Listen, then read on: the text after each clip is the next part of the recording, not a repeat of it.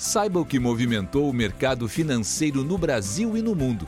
Você está ouvindo o Análise do Dia, um podcast original do Cicred.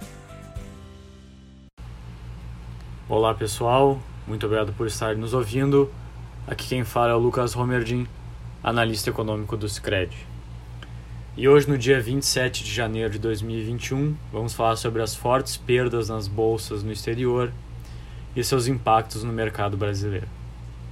No mercado internacional, a quarta-feira foi marcada por uma série de notícias negativas, trazendo commodities e os principais índices acionários ao redor do globo para baixo. A divulgação de balanços de empresas como Boeing e AT&T frustraram as expectativas dos investidores em termos de seu resultado no trimestre.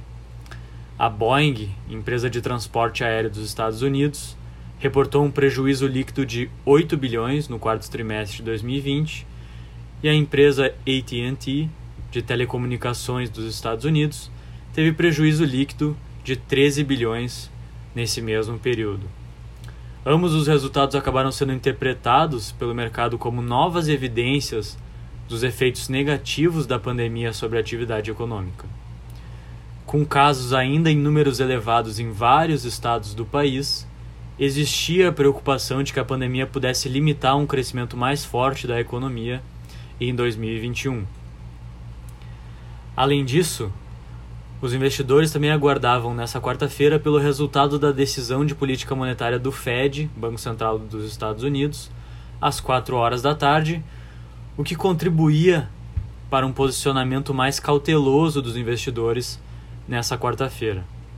Embora não se espere nenhuma alteração na taxa de juros, a reunião de política monetária pode trazer alguma sinalização da instituição quanto ao futuro do programa de compra de ativos, o que mantinha o investidor atento à decisão. Nesse contexto de preocupação com os efeitos econômicos da pandemia, os mercados acionários nos Estados Unidos apresentavam forte queda enquanto o dólar se valorizava frente a outras moedas fortes, em meio à maior procura por segurança do investidor. O Dow Jones apresentava uma queda de 1,32%, o S&P 500 caía 1,61% e o Nasdaq recuava 1,15%. Já o índice DXY, que é um índice que mede o valor do dólar frente a uma cesta de moedas fortes como o euro e iene, avançava 0,34%. Na Europa, a quarta-feira também foi sangrenta. Em meio à divulgação de indicadores de atividade mais fracos, os investidores acabaram aumentando suas preocupações quanto ao processo de vacinação no continente europeu.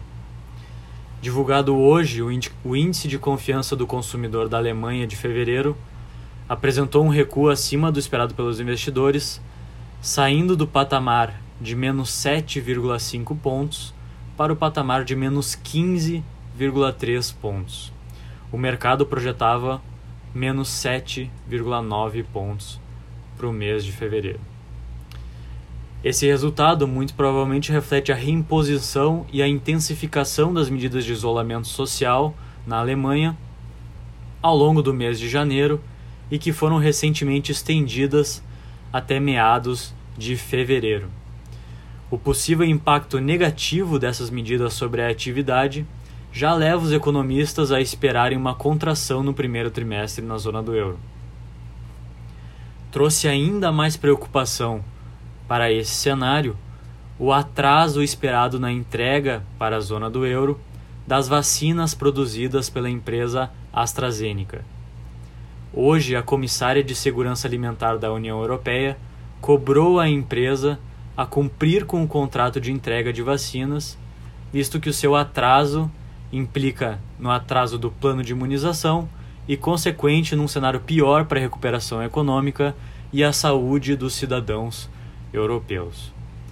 Nesse contexto de possível atraso no plano de imunização e de avanço do Covid, as bolsas europeias apresentaram fortes perdas.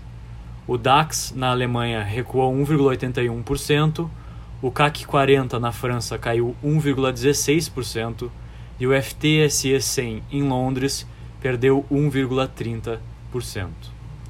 No Brasil, as bolsas de valores apresent... a bolsa de valores apresentou uma boa volatilidade no dia de hoje, enquanto a taxa de câmbio subia 0,88% e a curva de juros dos contratos de DI recuava. No início do dia, o sentimento negativo do investidor, em função do cenário externo, pesou sobre Bovespa, com os investidores preocupados com o avanço da doença, o atraso nos planos de imunização e as consequências para a recuperação econômica global. No entanto, ao longo da tarde, o movimento da bolsa virou e às 4 horas da tarde o Bovespa operava com alta de 0,8%, sendo cotado aos 117.839 pontos. Parte dessa melhora pode ser atribuída aos comentários do presidente Jair Bolsonaro após a reunião no Ministério da Economia, quando comentou que o governo está buscando alternativas para ajudar o setor de bares e restaurantes e pediu para que estados e municípios não entrem em lockdown. Acompanhando a valorização do dólar no exterior, a nossa taxa de câmbio subia 0,8% em relação ao fechamento de ontem. Como impulsionadores domésticos desse movimento, parte dessa alta refletia a cautela no cenário fiscal, com a aproximação da eleição das presidências no Congresso e a possibilidade de votação de um novo auxílio emergencial. Assim, às 4 horas da tarde, o dólar era cotado a R$ 5,40.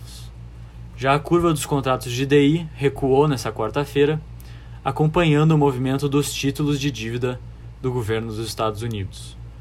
O contrato com vencimento em janeiro de 2023 mostrava avanço de dois pontos base em sua taxa de retorno, que era cotada a 5,09%, e o contrato com vencimento em janeiro de 2025 tinha sua taxa de retorno com um aumento de 6 pontos base, ficando cotada a 6,62%. Com isso, a gente encerra o nosso podcast de hoje. Obrigado por estarem nos ouvindo. Até amanhã. Você ouviu o Análise do Dia, um podcast original do Cicred. Até a próxima!